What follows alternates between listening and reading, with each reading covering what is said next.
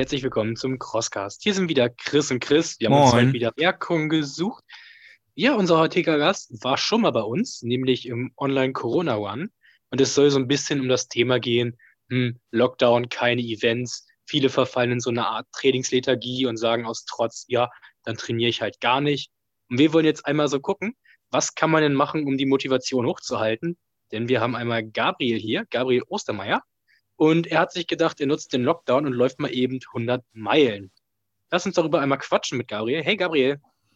Hey, servus alle miteinander. Äh, ich glaube, wir müssen bei der, bei der Story ein bisschen, bisschen früher äh, anfangen. Das Ganze hat ja schon einmal, äh, ich glaube, am Anfang des Lockdowns oder im Sommer oder sowas, ähm, glaube ich, in einer größeren Gruppe gestartet mit äh, Ziel 100 Meilen. Äh, wie kamt ihr auf die Idee? Was war der Hintergrund? Äh, Hintergrund war, klar, die ganzen Events sind ausgefallen und Laufleistung möchten wir trotzdem erbringen und dass man sich halt überhaupt sieht in diesem Jahr mit Corona. Und dann sind, ist halt zuerst der Plan entstanden, im Juni 100 Kilometer zu laufen. Das sind wir dann in einer größeren Gruppe gelaufen. Das hat auch wunderbar funktioniert. Und dann sind wir für einen guten Zweck im September, haben wir uns da an dem 100 Kilometer Lauf das Ziel gesetzt, 100 äh, Meilen zu laufen. Da ist die Gruppe dann auch schon kleiner geworden, da waren wir dann bloß noch zu zweit und haben das aber dann aufgezogen für einen guten Zweck. Also da haben wir für Kinderhilfe und für ein Naturschutzprojekt äh, quasi Spenden gesammelt mit dem Lauf. Problem war leider äh, nur, dass an dem Tag hat das nicht geklappt mit den 100 Meilen, weil da sind wir die ganze Zeit in Regen gekommen. Also sind quasi, ich habe glaube ich abgebrochen nach 18 Stunden insgesamt, nach 123 Kilometer. Und das hat halt schon ein bisschen an meinem Ego geratzt, weil ich mir gedacht habe, kacke, ich habe es jetzt nicht geschafft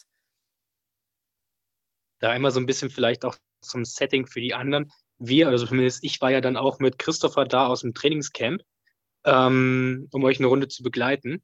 Wenn man jetzt sagt, ich möchte 100 Meilen laufen, was habt ihr euch für eine Laufstrecke ausgesucht? Habt ihr mal eben jetzt Navi eingegeben, 100 Meilen, wie weit komme ich? Oder wie war so der ganze Aufbau, die Planung von eurem Lauf?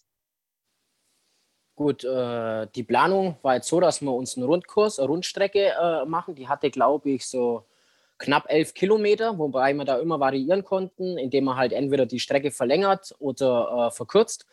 Und auf dieser Strecke hat man eine Pitstation, also mit Pavillon, wo wir auch unser ganzes Zeug hatten an Essen, Getränke, wo man dann quasi äh, zwei, also wir sind immer zweimal pro Runde an dieser Station vorbeikommen, wo wir uns dann wieder laben konnten, äh, Kräfte wieder sammeln also es war ein äh, Rundkurs, weil einfach loslaufen ist halt immer das Problem. Dann das ganze Essen, Getränke, die muss man ja mitnehmen, weil der Körper verbrennt ja relativ viel und der will natürlich, dass man die Energie wieder auffüllt. Auf was habt ihr da gesetzt? Wie habt ihr euch äh, vorbereitet und hattet ihr da auch noch äh, extern Unterstützung oder habt ihr das zu zweit gemacht?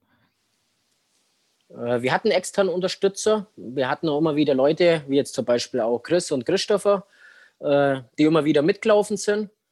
Einer hat uns, glaube ich, sogar, glaube sechs oder sieben Stunden begleitet. Vorbereitet haben wir uns halt, wie gesagt, durch kleinere Läufe wie 20 bis 30 Kilometer, dann durch den 100 Kilometer Lauf, wo die Idee auch entstanden ist, 100 Meilen zu laufen. Und ja, so haben wir uns dann vorbereitet. Und von der Verpflegung her setze ich halt bei solchen Läufen eigentlich immer auf normales Wasser, bisschen Gel und Trockenfleisch. Wie weit seid ihr jetzt am, äh, beim Lauf gekommen? Wann hat es wirklich angefangen, so zu regnen, dass du gesagt hast, jetzt sind wir raus, jetzt hören wir auf? Ähm, also am Anfang war es nicht so schlimm, da war es halt nur Nieselregen, aber Problem, Nieselregen halt über Stunden hinweg, der macht irgendwann auch extrem nass. Also Torsten, der Mitläufer, Kumpel von mir, der hatte, glaube ab Kilometer 90 Probleme mit den Füßen. War, durchnässt war mal auch schon. Der hat dann seine 100 Kilometer noch voll gemacht und wir haben uns quasi ab 90 Kilometer haben wir die Gruppe auftrennt, dass ich quasi noch mit meinem Tempo weiterlaufen kann. Und ich war auch von der Motivation noch gut dabei. Und dann dachte ich mir nach 123 Kilometer, komm, das schaffe ich jetzt locker noch. Und dann hat es aber am Nachmittag richtig angefangen. Das war ungefähr so Stunde 18, da hat es richtig angefangen. Also da gab es dann Platzregen.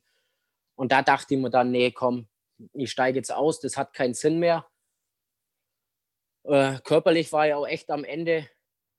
Und dann dachte ich mir, nee, ich steige aus, auch wenn echt an meinem Ego kratzt hat. Aber ich habe mir dann vorgenommen, dass ich dies äh, quasi so schnell wie möglich nochmal probiere, die 100 Meilen. Okay, also dann beim äh, zweiten Anlauf war es sozusagen äh, ja, so eine innere Wiedergutmachung äh, für dich selbst? Oder äh, warum bist du dann nochmal an den Start gegangen? Ja, genau. Also ich wollte quasi mir selber beweisen, dass ich das schon kann und ich habe mir dann zum Ziel gesetzt, dass ich es quasi nur im Jahr 2020 schaffe, dass ich quasi nichts aus dem alten Jahr in das neue Jahr mitnehme. Und ich habe ja zwei Läufe nicht geschafft. Das war einmal der 100-Meilen-Lauf und dann so ein äh, Death Race von Battle Miles. Da musste ich auch kurz vor Schluss im Sommer mal abbrechen, weg zum Kreislauf.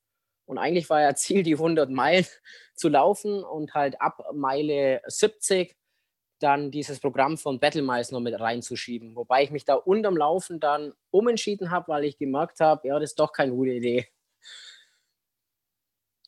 Was wäre das genau für ein Programm gewesen bei den Battle Miles für die letzten Meilen?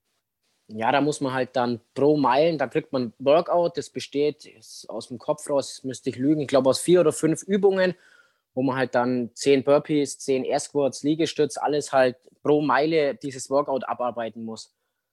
Und ich habe es versucht, also nach 70 Meilen habe ich es mal auf einer Meile versucht, aber diese Burpees, die waren halt zu dem Zeitpunkt unmöglich. Also ich habe es zwar einmal geschafft, aber ich wusste schon beim zweiten Mal, dass das unmöglich ist, das 30 Meilen durchzuhalten. Vor allem, weil ich ja auch nur gegen die Ausgangssperre gelaufen bin. Ich musste ja draußen so viel laufen, wie es geht, damit ich später im Erdgeschoss bei mir daheim nicht zu viel Strecke machen muss. Auf äh, den, die Ausgangssperre kommen wir auf jeden Fall auch noch ähm, zu sprechen.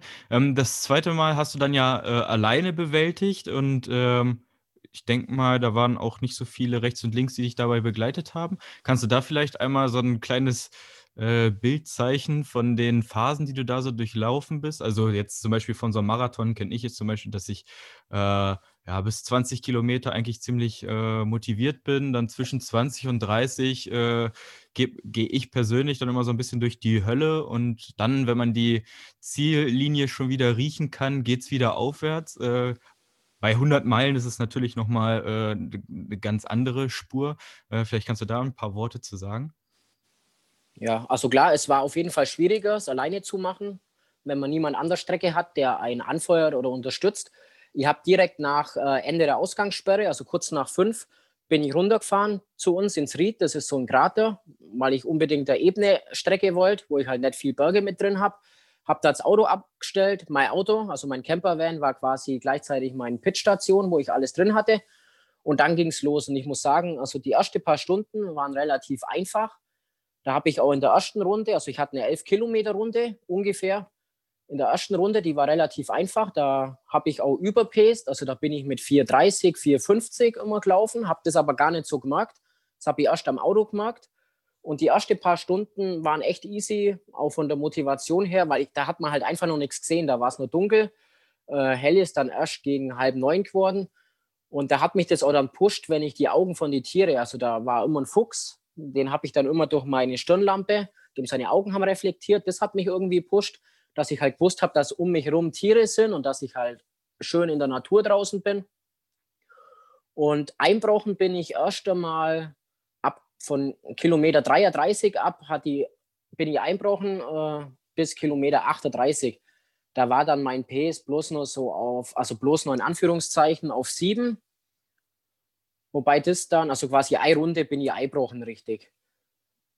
Und dann war plötzlich die Motivation, gut, da ist mein Vater dann einmal kommen, hat mich an der Pit-Station ein bisschen unterstützt.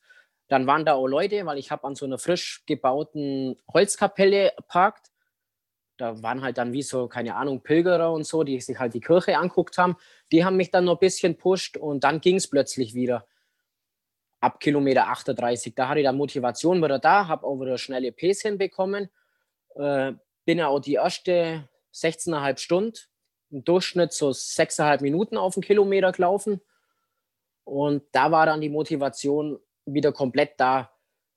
Ich hatte dann nochmal einen ähm, Einbruch auf Kilometer 115, 116, wobei ich mich da auch schnell wieder gefangen habe. Aber es ist halt auch relativ schwer, wenn man vom Pace her einbricht und man ist alleine, weil dann hat man halt keinen, der einen sieht. Da habe ich halt immer versucht, mir irgendwelche Fixpunkte zu suchen, dass ich mich von diesem Fixpunkt, wie jetzt zum Beispiel die Kapelle, die habe ich immer gleich aus vier, fünf Kilometer Entfernung auf dem Rückweg gesehen.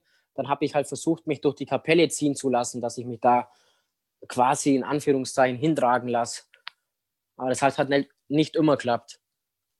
Hast du dann an deiner Pit irgendwie auch kurz irgendwie Pausen gemacht, wo du dich mal hingesetzt hast oder hast du nur kurz gegessen, bist dann weitergerannt? Äh, hingesetzt habe ich mich nie, weil das war, glaube ich, auch mein Fehler bei dem ersten Versuch mit den 100 Meilen, weil da kam es halt manchmal dazu, da hat man sich dann hinguckt. Wenn man sich hinhockt, wird es aufstehen wieder schwierig. Dann gab es irgendwas Gutes zum Essen, wie da zum Beispiel Erbsensuppe. Und da ist halt passiert, dass man plötzlich mal, klar am Anfang fünf Minuten Pause, aber wir hatten auch mal 20 Minuten, dann mal eine halbe Stunde Pause und das wollte ich halt da vermeiden. Also ich habe mir wie so einen Timer gesetzt, immer wenn ich zum Auto kommen bin. Ich habe dann direkt Tee in die Tasse, dann kurz Bananenchips, Trockenfleisch gegessen, also alles ganz schnell. Ich habe mich in der Pit immer maximal eine Minute bis eineinhalb Minuten aufgehalten. Und auch nie hinguckt, also alles immer im Stehen, dass ich halt direkt wieder weiter konnte. Hast du zwischendurch irgendwas wie Musik oder Podcast gehört oder komplett für dich und im Fokus gelaufen? Äh, Musik habe ich permanent gehört. Also ich, das habe ich mir auch so gelegt, äh, dass ich immer genug Akku habe. Ich bin mit drei verschiedenen Kopfhörer gelaufen und habe dann immer nach jeder Runde einen Kopfhörer tauscht und habe dann den, den ich davor hatte, immer wieder im Van aufgeladen. Ich, also ich bin permanent mit Musik gelaufen, aber jetzt mit keiner normalen Musik. Also ich habe immer nur ja, so äh, nordische Musik, also so instrumentale Wikingermusik, so skandinavische Musik hört, dann Soundtracks von irgendwelche epische Filme, also immer nur so instrumentale Musik. Weil mich das einfach pusht hat. Vor allem mit dieser ganzen Kulisse, mit den Wäldern. Dann dadurch, dass ich in dem Krater gelaufen bin, war ja alles eben. Da hast du kilometerweit gesehen, hast dann die Rehe immer gesehen und die Vögel. Also allergrößten Respekt ähm, vor dieser Leistung, ja, also äh, alleine ähm, einfach mal so äh, draußen seine Runden drehen, ja, also äh, dann auch noch auf einem Rundkurs. Ich glaube, das ist äh, das, das Höchste, ähm, was man so im, im Ultrasport machen kann. Ähm, wie viele Kilometer hast du denn dann da auf deinem Rundkurs äh, gemacht und in wie viel Zeit? Also auf dem Rundkurs hatte ich äh, knapp über 144 Kilometer. Kurz vor neun war das. Also ich bin 16,5 Stunden gelaufen und in den 16,5 Stunden habe ich die 100, ich glaube, das waren 144,2 Kilometer. Und dann musste ich ja direkt, auf der letzten Runde war es dann so, dass ich dann die letzte, ich glaube, den letzten halben Kilometer konnte ich fast bloß noch gehen. Also da war dann plötzlich auf einen Schlag, also das war wirklich auf einen Schlag, kam dann der ein, normalen Einbruch wo ich dann nur noch, da haben dann Oberschenkel dicht gemacht. Da bin ich dann den letzten halben Kilometer halt so schnell es gegangen ist, gegangen bis zum Van, direkt ins Auto gehockt, war dann froh drum, dass ich ähm, Automatik hatte und dann so schnell es ging nach Hause, dass ich halt pünktlich, also ich habe es echt geschafft, ich war am Punkt 20 und 59 bin ich bei mir daheim auf den Hof gefahren, pünktlich zum Beginn der Ausgangssperre und dann ging es natürlich direkt im Erdgeschoss weiter. Ich wollte da eigentlich gerade einhaken und sagen, okay, äh, man hat gerade gemerkt, ähm, die Beine wollen nicht mehr, ja, äh, alles ist irgendwie kalt und kacke und äh, man ist fertig und jetzt ist auch Ausgangssperre. Ähm, jetzt ist dann auch mal gut. Ähm, wie hast du es geschafft zu sagen, äh, okay, ich mache jetzt weiter und äh, genau, wie sah das dann das Ganze dann aus? Gut, das war auf jeden Fall wirklich so, dass ich mir Gedanken gemacht habe, weil klar, Körper war unterkühlt. Und ich habe dann auch mit dem Gedanken kurzzeitig gespielt, dass ich halt jetzt aufhöre und es gut sein lasse, weil mich hat es halt ein bisschen graust vom Erdgeschoss. Aber dann dachte ich mir, okay, das ist jetzt gar nicht mehr so viel, ein paar Stunden, das meiste habe ich schon. Und ich hatte dann den Vorteil, also der, das Erdgeschoss hatte viele Nachteile, aber Vorteil war, dass ich halt ähm, jetzt in der Wärme laufen konnte. Also der Gedanke, dass ich jetzt von der Kälte den restlichen Stunden in der Wärme laufen kann und es auch viel einfacher wird mit der Pit, weil ich halt wirklich alle 20 bis 30 Sekunden durch die Küche komme und da meine Pit-Station auf der Theke aufbauen kann, dachte ich mir, okay, das zum Schluss kann jetzt gar nicht mehr so schlimm werden wie das, was ich schon hinter mir habe. Und dann war für mich klar, dass es hier, dass es gar keine Überlegung mehr ist, jetzt hier nur aufzugeben. Vor allem, weil dann auch viel über weil dann auch noch viel über WhatsApp kam, also womit die Leute motiviert haben. Dann hat mich ein OCR-Kollege, der Tim, angerufen auf äh, also Videoanruf und hat mich quasi ein bisschen begleitet in meinem Rundkurs. Und das hat halt pusht. Wenn jetzt hört, im Erdgeschoss gelaufen, das klingt natürlich, als wenn du ein riesiges dummes Ziel hast mit mehreren Kilometer Runden unten. Einfach mal so für uns als Einblick, wie groß ist deine Erdgeschossrunde gewesen und wie viel musstest du von diesen Runden eben noch machen? Also Erdgeschoss, ich habe mir da im Vorfeld schon die Strecke abgesteckt, äh, wobei ich immer noch diesen Traum hatte, dass ich die 160 Kilometer draußen schaffe, wobei das zeitlich einfach nie drin gewesen wäre. Und die Strecke war vorher abgesteckt. Ich kann in unserem Erdgeschoss immer einen Kreis laufen durch die ganzen Zimmer. Und die habe ich vorhin aus, vorher ausgemessen. Das sind circa 20 Meter. Und ich habe dann ausgerechnet, ich hätte die laufen müssen. Also ich hätte diesen, das Erdgeschoss quasi 840 Mal umrunden müssen. Habe mir dann aber gedacht, okay, ich will auf jeden Fall auf Nummer sicher gehen. Dann habe ich 1000 Mal draus gemacht. Also ich bin halt 1000 Mal ums Erdgeschoss also laufen kann man es nicht mehr nennen, also tausendmal ums Erdgeschoss rumgekrochen. Heilige Sch. Ähm, Hut ab. Also ich habe hier gerade hier nochmal die Zahlen, äh, zumindest auf deinem Finisher-Foto stehen hier 160,93 Kilometer in 20 Stunden und 7 Minuten bei einer durchschnittlichen Geschwindigkeit von äh, 37 pro Kilometer. Äh, das alleine und äh, unter widrigsten äh, Bedingungen. Äh, Chapeau. Danke. Ja, wobei man da. Mal... Ja. Mach.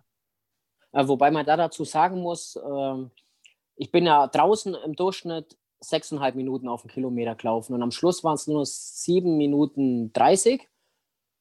Da sieht man mal, wie lange ich eigentlich für die letzten Kilometer braucht habe, also da bin ich echt einbrochen. Ich habe ja, wenn ich mich jetzt verrechne, drei Stunden und 37 Minuten braucht, nur für die Strecke im Erdgeschoss.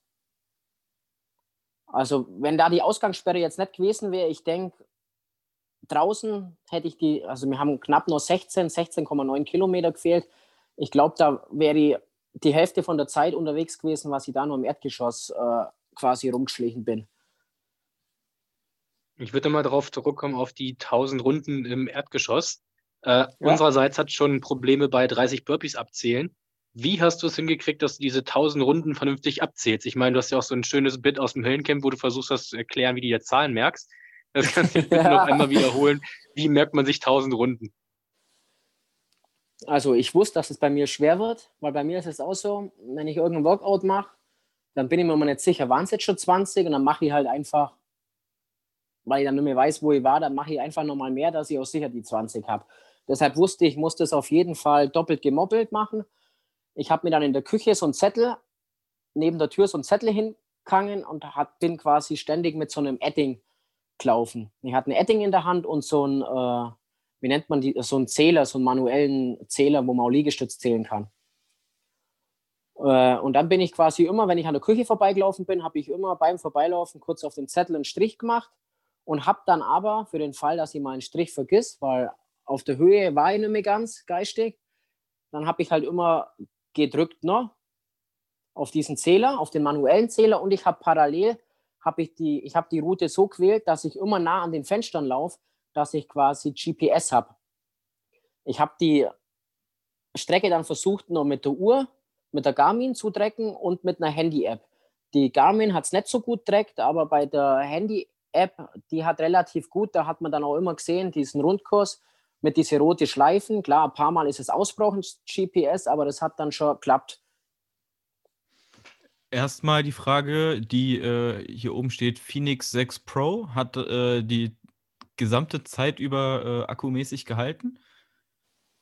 Ja, also deshalb habe ich mir, ich habe die noch nicht so lang, die habe ich mir erst im Juni gekauft, also nach dem 100 Kilometer Lauf. Davor hat die eine Uhr die hat halt nur acht Stunden Kapazität gehabt. Und die Uhr, die Garmin, was ich jetzt habe, die hat halt, wenn ich, wenn ich der Akku jetzt komplett voll habe und ich habe eine Laufaktivität, dann hält die 40 Stunden. Also ich hatte auch noch, ich hatte auch noch echt viel Restakku am Schluss. Also da auch nochmal Respekt an die Uhr. Äh, das ist auf jeden Fall cool. Ähm, aber ich glaube, Chris hat auch eine, eine Phoenix und die hält, hat am Anfang zumindest auch äh, ihre 24 Stunden GPS auf jeden Fall äh, gestemmt. Äh, dann eine andere Frage, wenn man tausendmal im Kreis läuft, äh, hattest du Beschwerden wie äh, Schwindel oder sowas? Ja gut, der Kreis war relativ groß, also es war jetzt nicht wie auf dem Karussell, aber ich hatte da im Erdgeschoss andere Probleme als Schwindel. Und zwar einmal mit die Füße Problem, weil ich bin eine Zeit lang, habe ich den Fehler gemacht, ich habe meine Schuhe auszogen und bin da quasi nur noch in Socken gelaufen. Und irgendwie war das schlecht für die Beine, weil sich ja der Boden geändert hat, weil ich bin die ganze Zeit auf Schotter und Feldwege gelaufen und plötzlich hatte ich halt Marmor und Parkett. Und dann war es natürlich auch noch die Motivation, weil ich bin ja wie gesagt im Erdgeschoss gelaufen und bin durch Wohnzimmer, Esszimmer, Küche, Flur und das die ganze Zeit. Also ich bin alle 20 Sekunden irgendwo vorbeikommen, wo man sich gern reinhockt. Also Sessel, Sofa. Also es war eigentlich alle 20 Sekunden kam der Gedanke, oh, ein Sofa. Und das war natürlich relativ schwer, das dann durchzuhalten. Aber da musste ich mich echt äh, mental prügeln, damit ich mich nicht auf das Sofa hinhocke, weil ich gewusst habe, wenn ich mich jetzt einmal hocke, dann stehe ich nie mehr auf, weil ich war schon, also ich bin echt das da habe ich gar nicht geglaubt, dass das überhaupt passieren kann. Ich bin phasenweise echt unterm Laufen eingeschlafen. Also ich hatte immer so Sekundenschläfer äh, oder Sekundenschläfe. Auf jeden Fall richtig geil, diesen Kampf immer gegen das Sofa zu gewinnen, was, ja, manche haben ja schon Schwierigkeiten, mit einmal am Tag das zu schaffen. Du hast es ja im Prinzip jetzt äh, tausendmal am Tag geschafft, von daher richtig gut. Hast du jetzt schon das nächste Projekt, dass du sagst, die nächsten 100 Meilen laufe ich jetzt nur drin im Kreis oder was steht da bei dir an? Boah, nee, also ich hatte mal, also vor diesem Lauf hatte ich ja dieses Projekt, dass ich 24 Stunden auf der Tatanbahn laufe. Aber nachdem ich jetzt gesehen habe, Erdgeschoss, du siehst immer das Gleiche, denke ich mal, ich muss irgendwas machen, äh, wo sich die Gegend halt ändert, wo man halt nicht 24 Stunden nur das Gleiche sieht. Weil das ist, glaube ich, ein richtig harter Kampf, jetzt 24 Stunden in der Turnhalle zu laufen oder auf der Tatanbahn. Also ich habe mir ein neues Projekt gesetzt, aber ich weiß noch nicht, wann ich es genau durchziehe. Da trainiere ich jetzt so drauf. Ich fange jetzt wieder an, dass ich halt 20, 30 Kilometer laufe. Nach meinen 160 Kilometer tasche ich mich jetzt wieder langsam an äh, größere Distanzen ran. Und ich habe so einen Traum, dass ich mir so einen Sportbuggy besorge. Also wie so ein Kinderwagen, nur dass es halt meine Pitstation ist, den ich vor mir herschieben kann. Und dann möchte ich einmal den Bodensee umrunden. Ja, wo man, wovon man halt so träumt. Äh, ja. ist ja dann quasi auch ein Rundkurs, nur ein bisschen länger. Ähm, ja, ich, äh, und ich meine. Ich biete mich auch an als Mann vorne im Buggy drin. Also ich, ich reiche dir gerne das ganze Essen und Trinken. Ich meine, es klingt ja gar nicht so hart. Es ja, ist nur, ist es ist lediglich, es ist lediglich nur eine einzige Runde um das See. Und dann kann man wieder Feierabend machen. Wie viele Kilometer sind das? 250 oder was? Ja, 270. 270. 270. Nur. Ja. Da, da, sieht man auf jeden Fall einiges. Ja, das auf jeden Fall. Und man hat immer einen schönen Blick auf das See. Aber es ist auf jeden Fall spannend, dass du das jetzt sagst, weil äh, wir hatten direkt nach deiner äh, 100-Meilen-Challenge äh, gesprochen und da hieß es mehr oder weniger, äh, geh mir weg mit Laufen, äh, so eine Scheiße mache ich nie wieder. Ja, das weiß ich auch noch. Also ich habe während dem Lauf, habe ich mal gesagt, ich laufe nie wieder mehr als 50 Kilometer. Also ab 50 Kilometer ist die Grenze. Das war auch wirklich ein paar Tage lang so, vor allem am nächsten Tag. Ich habe echt gedacht, dass mich ein LKW überrollt hat. Ich habe von meinem Schlafzimmer bis ins Bad fast 15 Minuten braucht für eine Strecke, die ich sonst, keine Ahnung, 10 Sekunden, 15 Sekunden laufe. Also meine Beine konnten echt nur millimeterweise, habe ich die immer nach vorne geschoben. Also der Körper war tagelang eigentlich vom Muskelkater also richtig ausgenockt.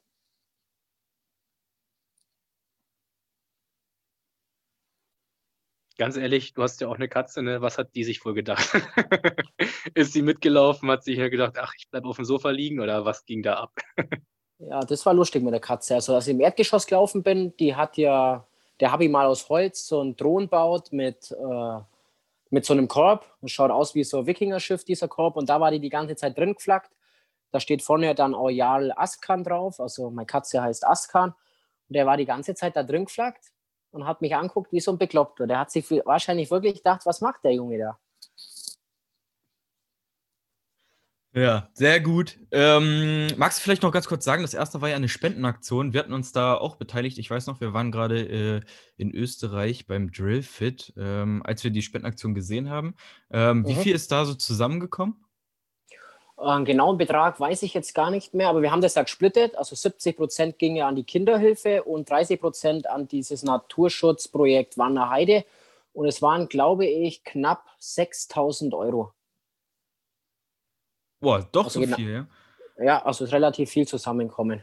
Ja, krass. Also ich glaube, als wir, äh, als wir geguckt haben, lag es noch bei knapp über 1000. Ja, ja da kam heftig. dann nach dem Lauf und während dem Lauf kamen äh, echt gute Spenden zusammen, teilweise Firmen, die richtig viel gespendet haben noch. Also es war nur eine richtig gute Sache.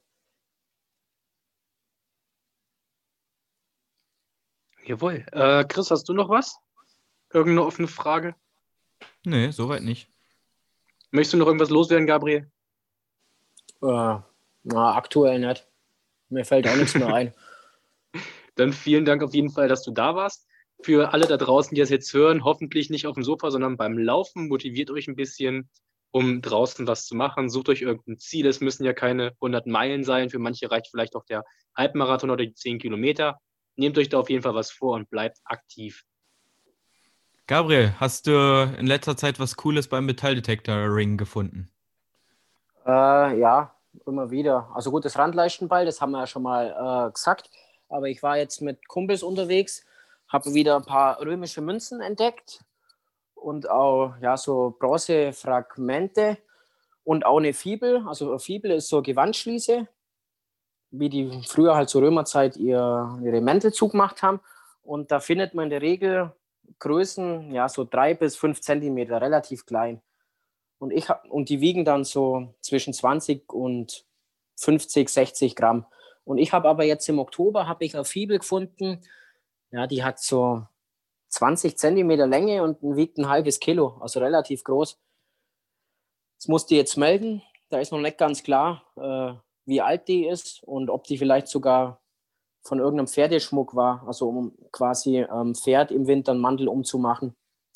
Und da lagen auch noch ein paar Tonscherben, die ich jetzt gemeldet habe, weil man da festgestellt hat, das ist Terra Sigillata aus der Römerzeit. Also kommt immer wieder mal was an, ans Tageslicht. Ich bin, ich bin überhaupt nicht bewandert da drin. Du findest Tonscherben mit dem Metalldetektor oder bist du darauf nur gestoßen, weil du dann äh, die, die, die Fibel gefunden hast und dann dich weiter umgesehen hast? Genau, ich war mit dem Metalldetektor unterwegs und ich gucke halt da auch immer auf die Oberfläche drauf. Und wenn mir da irgendwelche Scherben auffallen, ich sehe das auch selber schon mit bloßem Auge, ob das jetzt was ist, was der Landwirt entsorgt hat oder ob es halt wirklich eine antike Scherbe ist. Und dann sammle ich die auch mit Steine und weil ich habe so, dass ich halt mit dem offenen Auge durch die Gegend laufe und mir den Acker genau angucke, habe ich es auch schon geschafft, dass ich einen Zahn von einem Dinosaurier gefunden habe ein Faustkeil aus dem Neolithikum und äh, Dolchspitze aus dem Neolithikum, also aus der Steinzeit. Weil Steine findet er nicht der Metalldetektor. Die muss man selber finden. Sehr, sehr geil. Äh, interessantes Hobby auf jeden Fall. Ähm, und ich denke mal, dein Keller ist schon ein zweites äh, Naturkundemuseum. Na, Keller nicht so. Also ich habe viele in der Vitrine und das meiste, das wertvolle Zeug, das liegt im Bankschließfach, wo es schön sicher ist. ja, ähm, vielen Dank, dass du heute da warst. Ähm, immer wieder schön von dir zu hören und äh, mit dir zu sprechen. Ähm, ich hoffe, 2021 äh, wird ein bisschen äh, offener und lockerer, dass man sich auch äh, vielleicht im Match mal wiedersehen kann. Ja, darauf hoffe ich auf jeden Fall auch. Bin schon gespannt auf den Sommer. Wir auch. Wie es da ausschaut. Okay, dann, Chris. Jawohl. Wie gesagt, die ganzen Sachen wie abonniert uns auf Spotify, folgt uns bei Instagram und Co. Folgt Gabriel auf Instagram auf jeden Fall sehr geil. Ansonsten würde ich jetzt einfach sagen, bis nächste Woche. Macht's gut. Ciao. Ciao.